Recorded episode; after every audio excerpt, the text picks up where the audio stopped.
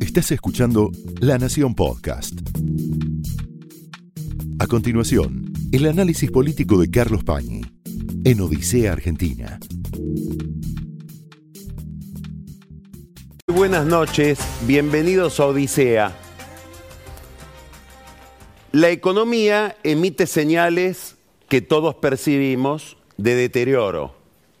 Estamos como entrampados en un laberinto que no solamente es difícil de encontrar la salida, sino que se va volviendo cada vez más complejo y asfixiante. Hay dentro de la sociedad gente más ligada al fenómeno financiero, más ligada a las cuestiones técnicas de la economía, que perciben esas señales de deterioro antes que el resto. Se emiten señales técnicas cifradas para el común de la gente que van indicando cuáles son las expectativas respecto de lo que va a suceder con nuestra vida material, con nuestro bienestar. Esas señales técnicas que vamos a ir decodificando nos hablan de que es cada vez más la gente entendida que ve un futuro turbio, oscuro, sombrío para la economía argentina cada vez en un plazo menor, como si la tormenta se aproximara.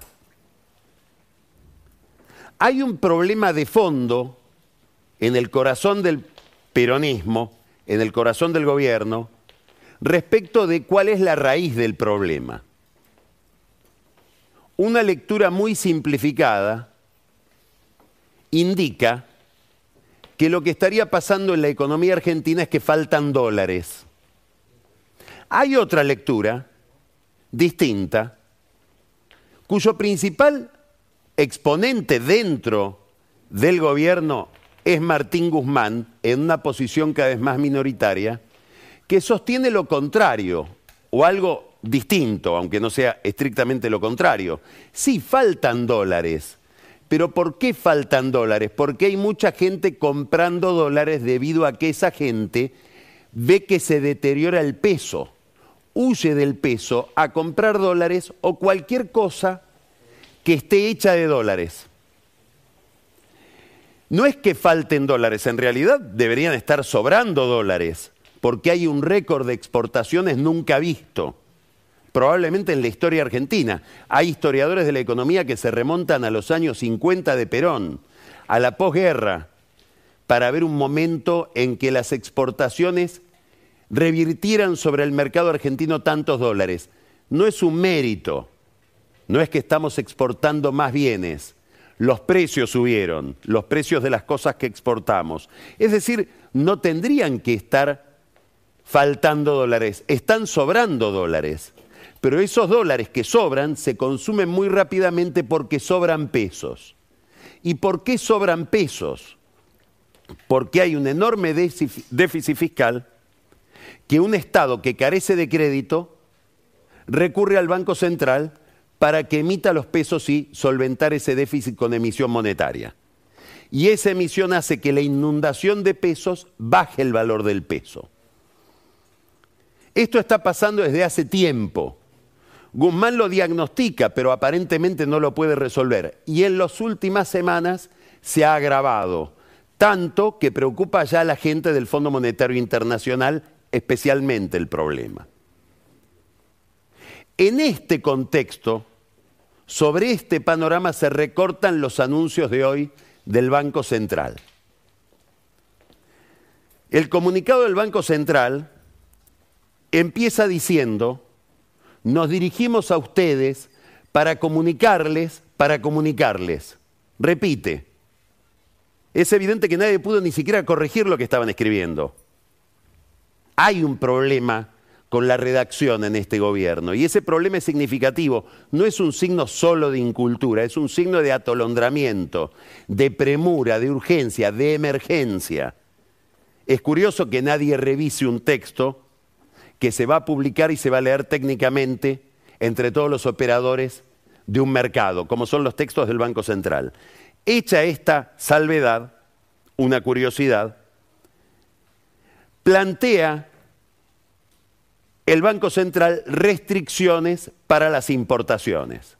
Mejor dicho, restricciones para el uso de dólares destinados a las importaciones. Primera pregunta que se me ocurre respecto de estas medidas y de estos anuncios, no tengo claro, no está claro si fueron habladas o no con el Fondo Monetario Internacional con el que está pactado un programa, programa que tiene revisiones periódicas, revisiones de las cuales dependen los desembolsos del crédito que tiene tomado la Argentina con el fondo. Esta medida, que es una medida de restricción de los dólares accesibles para importaciones, es una medida que está alineada con lo que proponía la semana pasada en la reunión de dirigentes de la CTA Cristina Kirchner, cuando dijo hay un festival de importaciones. En realidad no hay un festival de importaciones porque se importan más bienes. Las importaciones, el mismo Ministerio de Producción de Daniel Joly informó que son equivalentes a las que ocurrían durante el gobierno de Cristina, el segundo mandato de Cristina. Lo que hay es un festival de salida de dólares, entre otras cosas porque la gente huye del peso.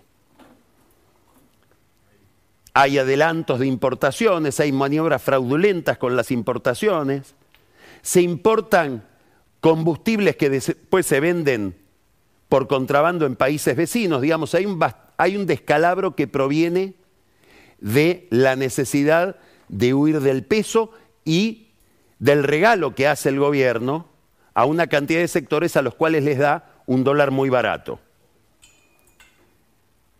Lo cierto es que Cristina vio en las medidas que anuncia Pelle, escuchó su propia voz y probablemente, supongo, ella y la gente que la rodea debe decir, si nos van a hacer caso, si decimos algo y después salen corriendo a cumplirlo, ¿por qué no nos reunimos antes?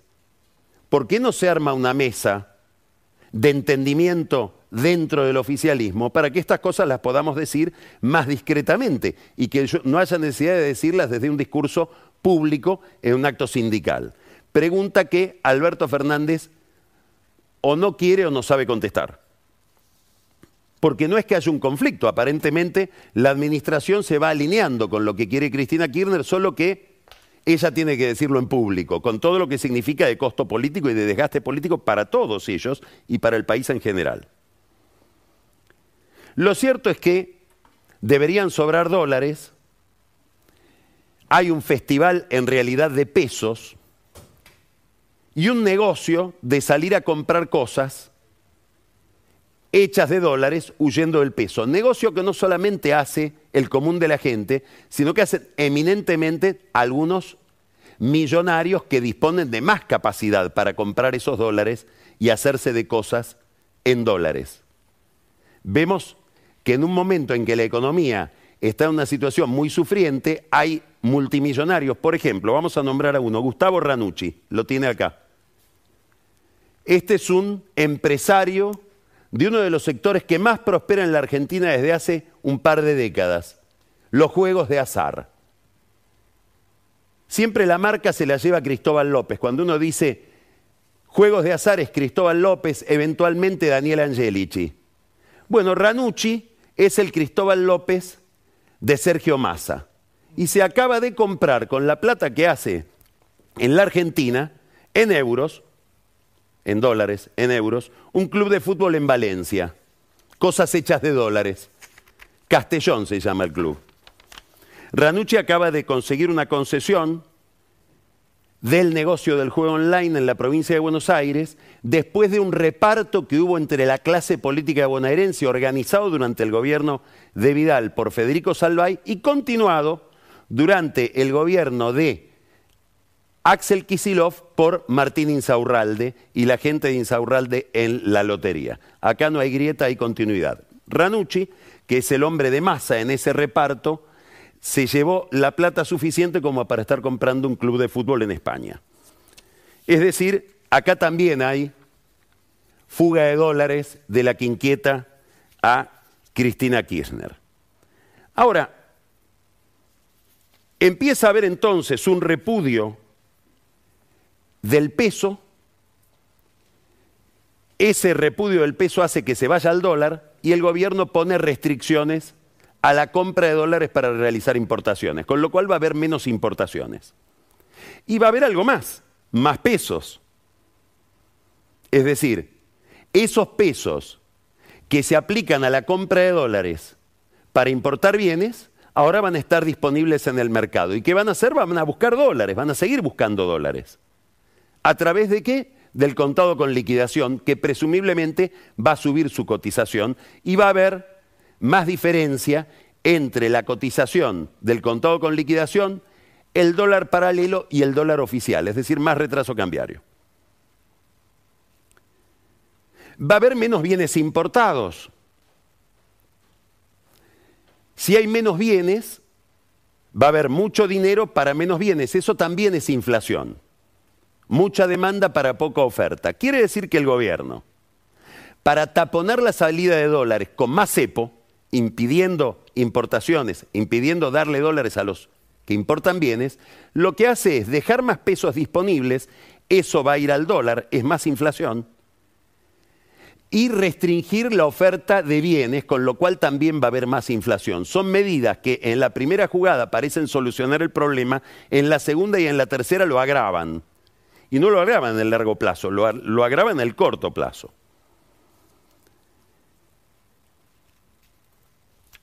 Al haber más inflación, vale menos el peso y la gente se deshace de todo lo que vuela a pesos. Así como quiere todo lo que vuela a dólares, se deshace de todo lo que vuela, vuela a pesos. Y lo venimos contando en los dos últimos lunes en Odisea. Una de las cosas de las que se deshacen los inversores, porque están relacionadas con el peso, son los títulos del Tesoro Nacional, con los cuales se financia el déficit, se financia Guzmán, cifrados en pesos.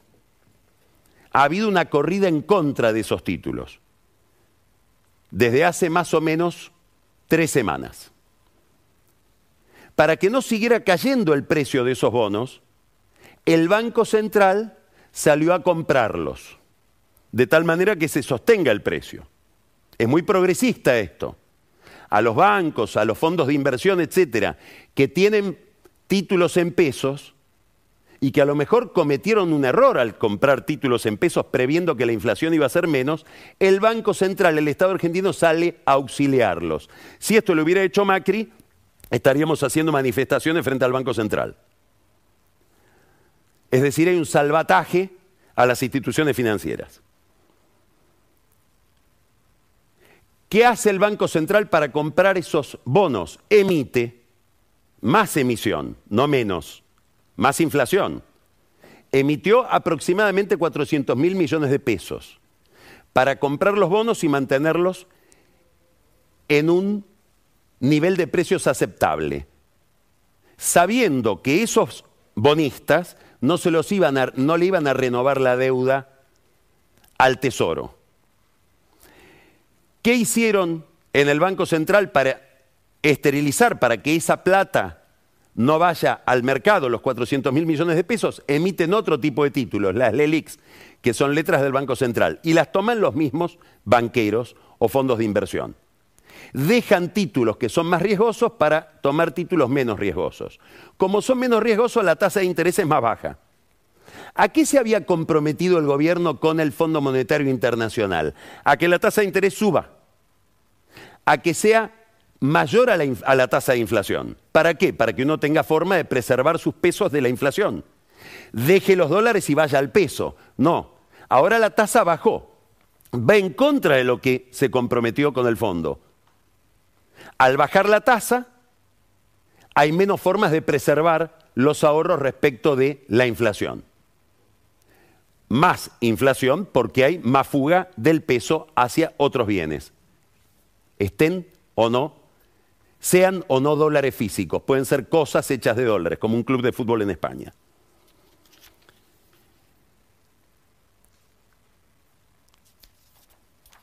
Conclusión. No hay más emisión, como se había comprometido el gobierno con el fondo. No hay menos emisión, hay más emisión. El gobierno sale a emitir más. Del objetivo que se había planteado, va para atrás. El Tesoro, al emitir esos 400 mil millones de pesos que salen a rescatar bonos, perdón, el Banco Central al emitir esos 400 mil millones de pesos que salen a rescatar bonos del Tesoro está financiando indirectamente al Tesoro, porque le permite de alguna manera renovar esa deuda que el mercado no se lo hubiera renovado. Es decir, segundo objetivo que no se cumple, hay más financiamiento del central al tesoro, que era otra de las cosas de las que el gobierno había prometido ir saliendo, no metiéndose más. Y la tasa de interés, en vez de estar por encima de la inflación, está por debajo y más por debajo de la inflación. O sea, es menos conveniente, es menos posible hoy protegerse de la inflación si uno tiene pesos. Es decir, el gobierno se aleja de sus objetivos. Quiero que miremos este, este cuadro. Este cuadro, ¿de dónde viene? Es muy importante. Este cuadro es un cuadro que está incluido en un largo documento de más de 100 páginas, al que nos vamos a referir varias veces, que es el informe que hace el staff del Fondo Monetario Internacional después de revisar las, las, metas que había pactado con el gobierno después de un trimestre. Es decir, está mirando el cumplimiento del programa en marzo. Parado en marzo, ve que el incremento de reservas del Banco Central más dólares van a ser 5.800 millones de dólares más en el año y el financiamiento del Banco Central al Tesoro solamente un punto del producto. Y proyecta que para el año esto se va a mantener y esto se va a mantener. El gobierno va a poder incrementar las reservas del Banco Central en 5.800 millones de dólares y va a poder reducir el financiamiento del Banco Central con emisión monetaria al déficit del Tesoro en un punto del producto. Claro, con las últimas noticias esto ya se vuelve mucho más difícil, mucho más difícil. Entonces, aparece una dificultad fiscal, una dificultad en el, en el cumplimiento del programa, que está agravada por otro problema. Al haber más inflación, la suba de tarifas, en vez de subir las tarifas, en realidad baja las tarifas en términos reales. Si con una inflación del 80% las tarifas este año van a subir 40, o 60, quiere decir que hay un recorte de tarifas. Cristina Kirchner, el kirchnerismo, la Cámpora se indignan por el aumento de tarifas. En realidad, si uno mira la inflación, están bajando las tarifas. ¿Qué quiere decir? Que en vez de reducir los subsidios, que es el problema fiscal, el principal problema del gasto público, o por lo menos el único rubro del gasto público que se podría ir regulando y achicando, que es los subsidios a la energía, en vez de bajar, suben. Es otro tema, otro rubro, en el cual en el juego de la OCA el gobierno retrocede casilleros, no avanza. Con un problema adicional. Deberíamos resolver el problema energético exportando gas. Apareció esta semana un artículo muy interesante en el Wall Street Journal donde se cuenta la política europea respecto del gas ahora que falta el gas ruso. Van a buscar gas, obviamente, a Qatar, de donde vienen comprando hace tiempo, y van a buscar gas y hacer plantas de licuefacción en África, por ejemplo, Italia en el Congo. No aparece la Argentina. ¿Por qué? Porque somos poco confiables. Es más confiable para un italiano, para el gobierno italiano, el Congo que la Argentina para proveerse de gas. Claro, no sabemos ni hacer un gasoducto. O lo empezamos a hacer y le interrumpimos con causas judiciales. El propio juez Rafecas, que hay que aplaudirlo, resolvió el tema en una semana poniendo todo el juzgado a trabajar en esa causa, termina diciendo en su fallo, por favor no me traigan disparates. Es decir, no hagan denuncias por cualquier cosa. Entonces el problema energético se agrava también. ¿Esto dónde se nota? Todo esto dónde empieza a advertirse. Y sigue advirtiéndose. Les decía al comienzo, hay gente que mira tres jugadas adelante que son especialmente entendidos en, leer los signos de la economía? Bueno, los tenedores de bonos internacionales.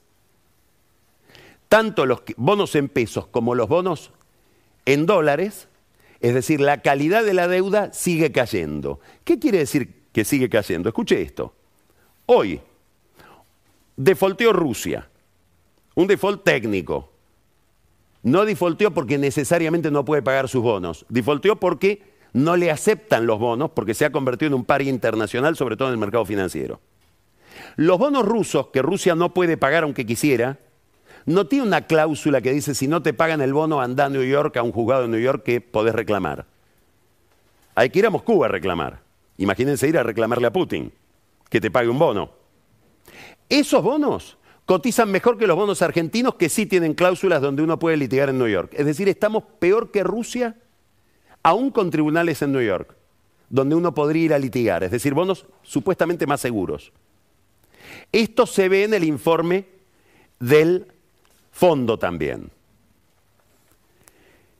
En ese informe del fondo, donde vimos el cuadro anterior, ese informe del, staff del fondo de marzo, habría que ver qué opinan ahora, esto es un mapa de calor, los riesgos. obviamente todo lo que es rojo es riesgo, es deuda no sustentable, factores que hacen que la deuda no sea sustentable.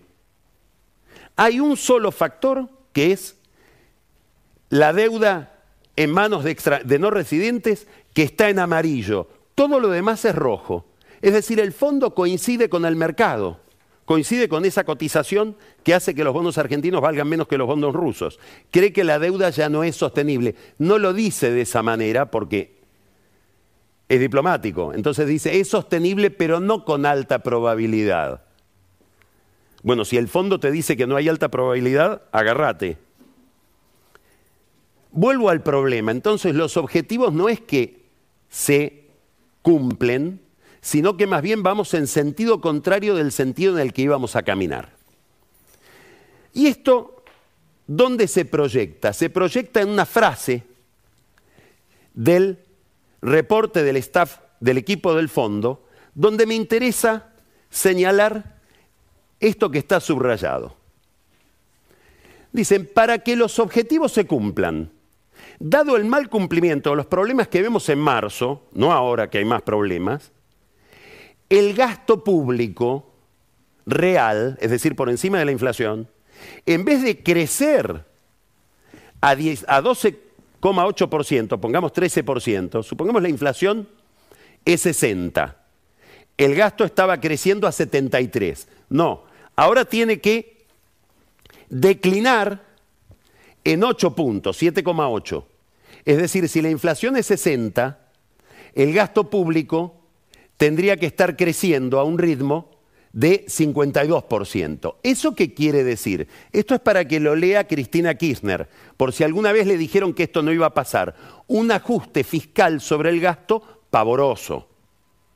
Es decir, tiene que haber, para que se cumplan los objetivos de este programa, un gran apretón sobre el gasto público, que es, para traducir, la política.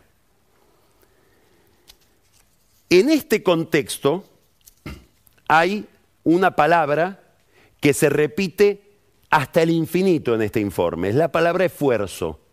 Es decir, con todo cariño, la gente del fondo dice no es que el programa está fracasando, pero van a tener que hacer un esfuerzo, un esfuerzo. En cada rubro la palabra que aparece es esfuerzo. Es decir, el gobierno va a tener que tener más fuerza, más consistencia, más voluntad para incrementar las cosas que se había propuesto, agudizar todo lo que son restricciones, emitir muchísimo menos, gastar muchísimo menos. Se lo está pidiendo a este gobierno, con esta crisis política que estamos viendo. ¿Qué dice el fondo? ¿Qué piensa? Si uno lee todo el, el, informe, ¿Qué conclusión saca? Que el fondo lo que dice es, este programa estaba bien diseñado. Obviamente no van a decir, diseñamos cualquier cosa con el gobierno argentino, con Guzmán. Ahora, el problema no es nuestro, el problema es de implementación. El problema es del, gobierno argentino. Cuando esto no funciona en serio, cuando no se cumplan esas metas, y ya sabemos que difícilmente se cumplan, piensen ustedes que el fondo está recalculando la inflación en 52 más o menos, ya tenemos una inflación del 80 anualizada, cuando esto no se cumpla, cuando no se pueda hacer el esfuerzo, no nos vengan a, a golpear la puerta a nosotros, fueron ellos. Eso es lo que uno deduce de ese informe técnico de 100 páginas. ¿El problema es Guzmán? No. El problema es Alberto Fernández. ¿Por qué? Porque propuso algo de lo que no se enamoró. Nos vendió algo y mientras nos lo vendía, nos traía un plato que él mismo nos decía, a mí no me gusta. Te lo traigo porque estoy obligado, pero en realidad yo no lo comería. Hizo el programa que Cristina no le votó pero después lo evaluó y lo vendió en los términos de Cristina. Es decir, acá hay un problema político de convicción respecto de lo que este gobierno le propuso a la sociedad en materia económica. Y ya no es un acuerdo con el fondo, es una normalización de una economía descalabrada, de una economía inviable. Ya sabemos que esta economía es inviable. Hoy las medidas de hoy son una demostración de que la economía es inviable, que un, gobierno que dice que quiere crecer restrinja las importaciones. ¿Cómo va a crecer si nos importan insumos? La pregunta que nos tenemos que hacer es si hay una política, si los políticos pueden resolver ese problema de inviabilidad, porque si no pueden hacerlo, ya no es que la economía es inviable, el país es inviable. Esto es lo que está viendo no solo Cristina Kirchner, que está en contra de este programa, sino, y acá, este es el cambio que estamos viendo en todas estas semanas en la política, los mismos dirigentes que lo apoyaron a Alberto Fernández en contra de Cristina. Cristina perdió poder en la discusión con el fondo.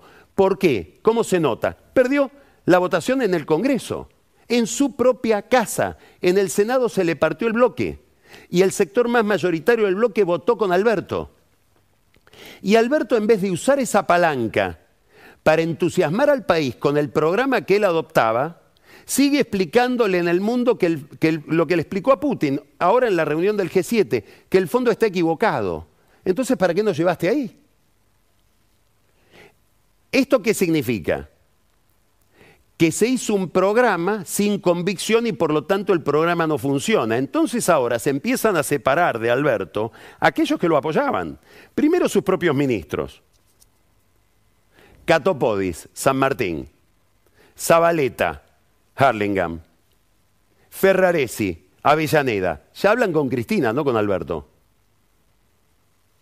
Hoy hay una nota excelente de Jorge Liotti en La Nación, perdón, ayer, ayer, donde dice dos cosas muy importantes entre las muchas que plantean esa nota.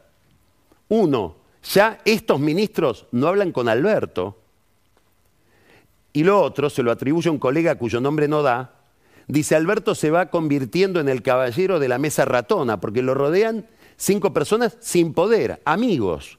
El poder se está yendo de al lado de Alberto Fernández. ¿Dónde se nota eso? En el pronunciamiento de los gobernadores, que salieron a discutir con Alberto Fernández por el tema del gasoil. Finalmente aceptó que había que subir el precio del gasoil, porque con ese precio se contrabandeaba en la frontera. Y ahora viene el problema del precio del transporte. Porque aumentan el precio del gasoil, pero la tarifa del transporte sigue congelada. Con lo cual pasó de una pelea de los consumidores de gasoil a una pelea con los transportistas. Se va dando cuenta de las cosas de a poco, por etapas. Imposibilidad de ver un problema completo.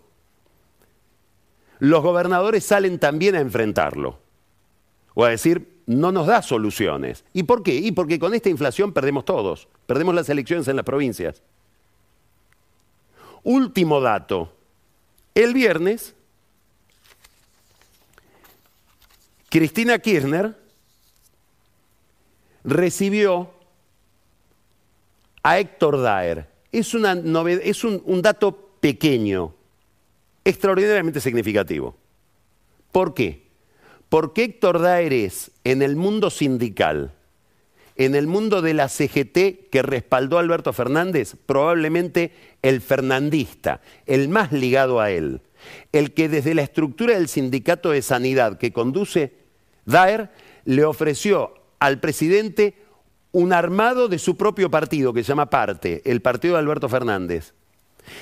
Es más, Daer está al frente de la CGT, forma parte del triunvirato de la CGT porque es el amigo de Fernández. Es el amigo de Mansur.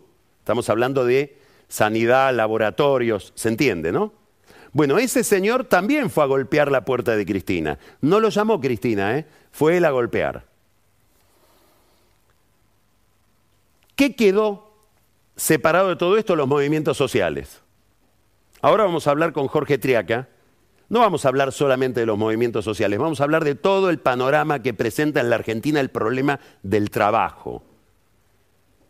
Pero los movimientos sociales quedan ahí como la única, el último bastión del presidente, no en su pelea con Cristina, en la posibilidad de contener fuerzas dentro del peronismo por un gobierno que es un gobierno que va llevando a la economía y a la sociedad a problemas cada vez más complejos. Ya hasta el fondo empieza a separarse y a decir hace falta un, un esfuerzo enorme y hay problemas de implementación.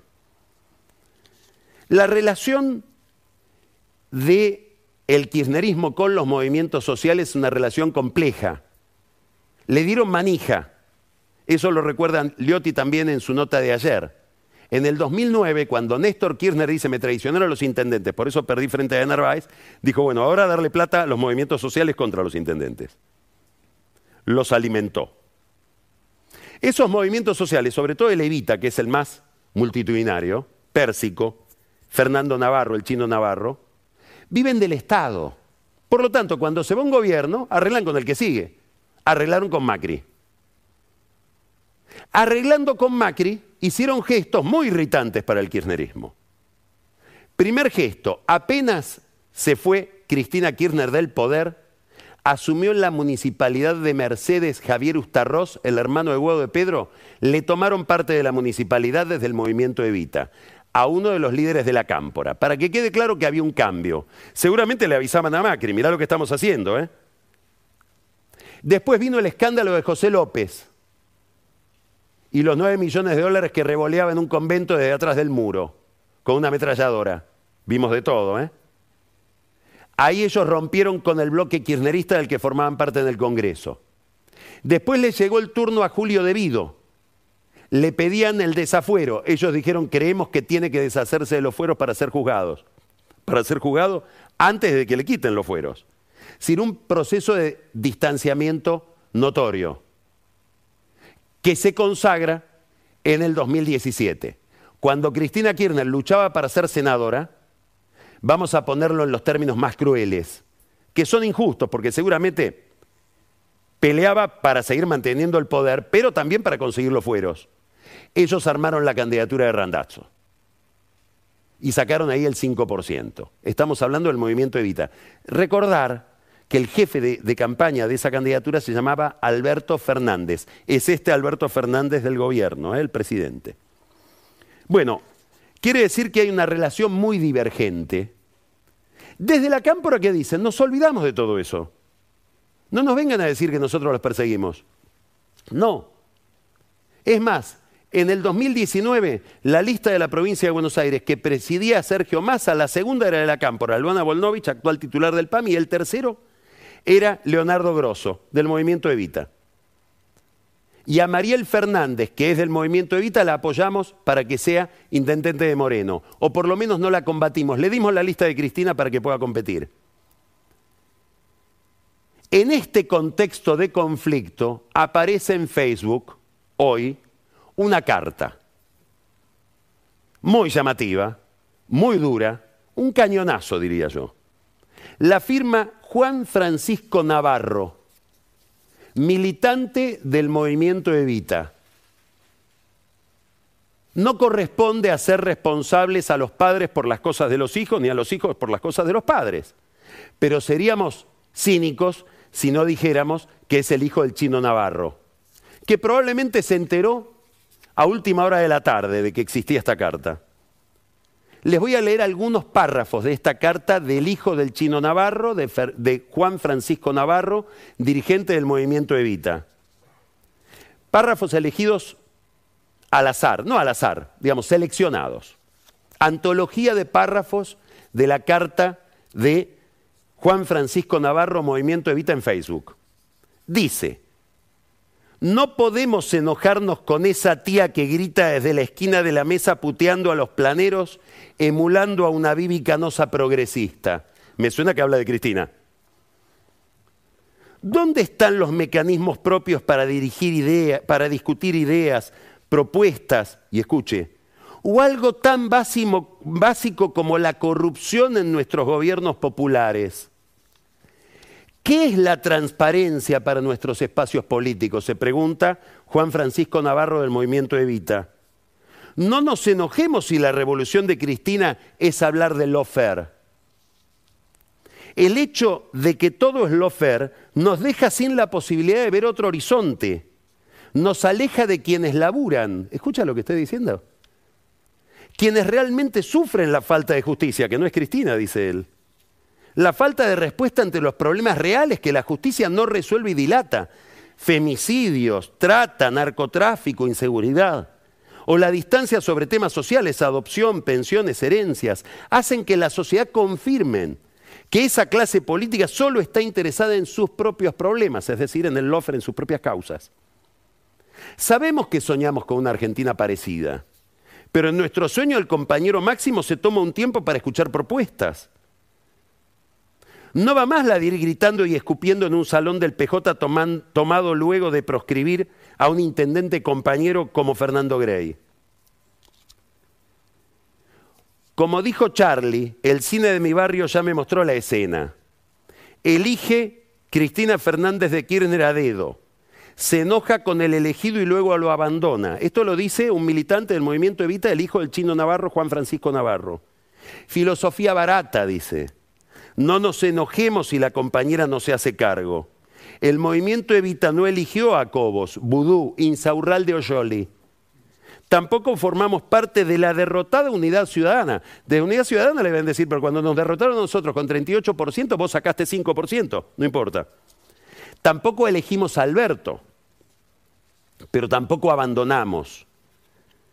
Tampoco destruimos o intentamos partir al campo popular. Y sigue. Dice, Eva vive en Barrio Obrero, en esas casas cuasi prefabricadas que entregó Cristina hace 10 años. Las casas se caen abajo. Cada tanto llega el patrullero al, barrio, luego el Estado aparece de a cuentagotas. Le está diciendo que, hizo casas que se caen abajo antes de 10 años. Cristina habla en la CTA, pero nadie se mueve parecen paralizados por los cargos, dice este militante del movimiento Evita, hijo del chino Navarro, Juan Francisco Navarro. La foto lo dice todo, un ejército derrotado que no puede hablar. Está hablando del kirchnerismo presidido por Cristina, que no puede disentir ni proponer, que solo obedece al maltrato de los gritos de la jefa. Nota aparte, orgullo ver a nuestra intendenta Mariel Fernández rodeada de aplaudidores y no aplaudir. Bueno, no, hacía falta que la, que, la denuncie de esta manera. Veremos cómo le va a Mariel Fernández en estos días en el municipio de Moreno. Viene la respuesta. La respuesta es que en el Congreso se van a acelerar ahora las leyes para ir a programas sociales que no pasen por la intermediación de los movimientos sociales. Seguramente se va a incrementar el pase de beneficiarios de programas sociales de cooperativas desde los movimientos sociales, sobre todo de Levita, a las intendencias. Esta carta explica el, espíritu que hay dentro del movimiento Evita respecto de Cristina Kirchner y el oficialismo kirchnerista. Es toda una pavada. Es una discusión absolutamente trivial. Tenemos que mirar este último cuadro, que es un cuadro del que vamos a hablar con Jorge Triaca. Esto es el empleo. Es un cuadro hecho por Fernando Marul sobre la base de la encuesta permanente de hogares. Esta es la historia del empleo en los últimos años, desde, el primer trimestre del 2017 hasta el primer trimestre de este año. El amarillo es el empleo público. sube acá y baja. Bueno, este es el ajuste de Guzmán que no quiere Cristina. Los independientes, la línea celeste. Sube, estamos acá en la pandemia y se estabiliza. No crece más. La azul, el empleo clásico, asalariados privados. Cae, se recupera, está cayendo, pero se mantiene. Los no registrados privados, el empleo informal, la sociedad no salarial. Mire, mire cómo cae y mire cómo se recupera. Esto es lo único que crece en la Argentina. Esta es la economía inviable, no para el banquero, que lo salvan desde el central, para los pobres que tienen que vivir cada vez más marginados. Si la política no le da solución a este problema, en un plazo relativamente breve, lo que va a ser inviable no es la economía, sino el país. Esto fue el análisis político de Carlos Pañi en Odisea Argentina, un podcast exclusivo de La Nación. Escucha todos los programas de La Nación Podcast en www.lanacion.com.ar. Suscríbete para no perderte ningún episodio. Estamos en Spotify, Apple Podcast, Google Podcast y en tu reproductor de podcast favorito. Seguí escuchando La Nación Podcast.